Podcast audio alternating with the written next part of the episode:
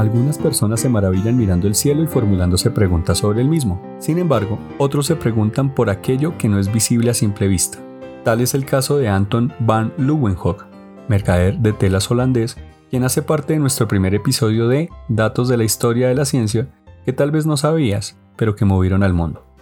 Podríamos afirmar que no hacía mucho que la ciencia acababa de nacer como profesión, y sin embargo, un aficionado descubrió la vida microscópica sin estudios universitarios.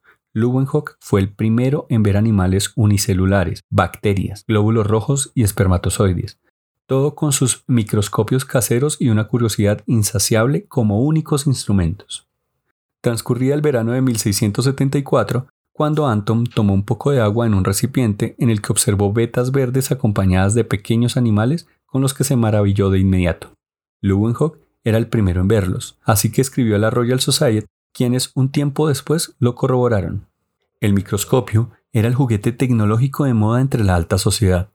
Ellos lo usaban para corroborar algunos de los objetos vistos por Robert Hooke y que se encontraban dibujados en su libro Micrografía, objetos como la pata del piojo, el aguijón de la abeja, entre otros. Leeuwenhoek lo usaba para ver la calidad de las telas que vendía con precisión. Con ellos podía observar cómo se entrelazaban los hilos y contar su cantidad. Fue así como descubrió su verdadera afición y se dedicó a fabricar y pulir lentes. Tanto perfeccionó su arte que logró hacer lentes con 300 aumentos. Construía microscopios con una sola lente incrustada en una placa de latón a la que acercaba su ojo. Aquello habría arruinado la vista de cualquiera, pero a Leeuwenhoek le permitía ver mucho más allá, más aún de lo que había visto Hooke.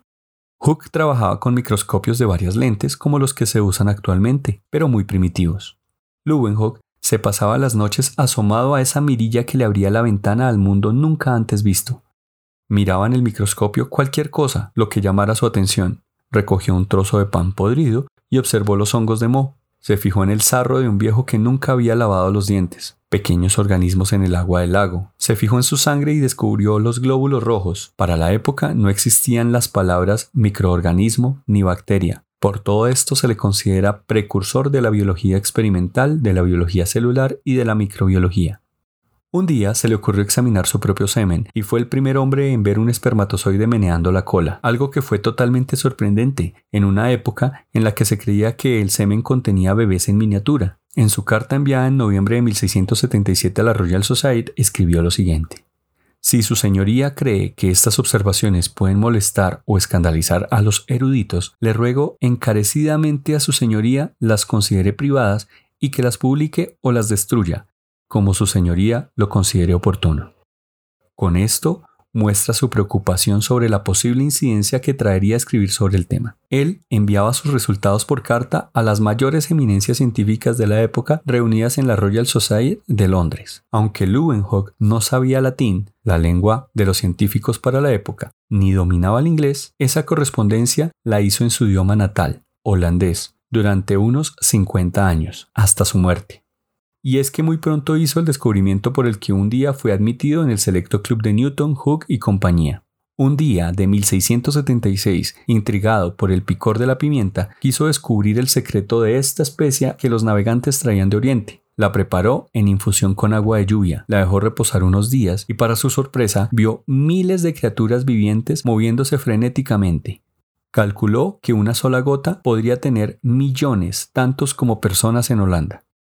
Leeuwenhoek los llamó animalículos a esos seres que hoy conocemos como protozoos y que también fascinaron al rey de Inglaterra. Se corrió la voz por las cortes europeas y el mismo zar de Rusia, Pedro el Grande, se desplazó para ver en acción al gran investigador holandés en su ciudad, Delft.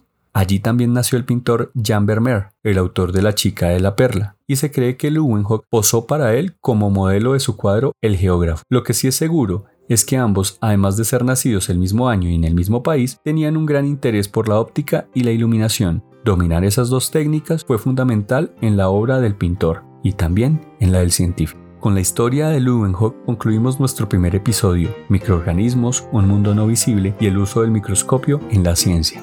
Los espero para un nuevo episodio de Datos de la Historia de la Ciencia que tal vez no sabías, pero que movieron al mundo. Muchas gracias.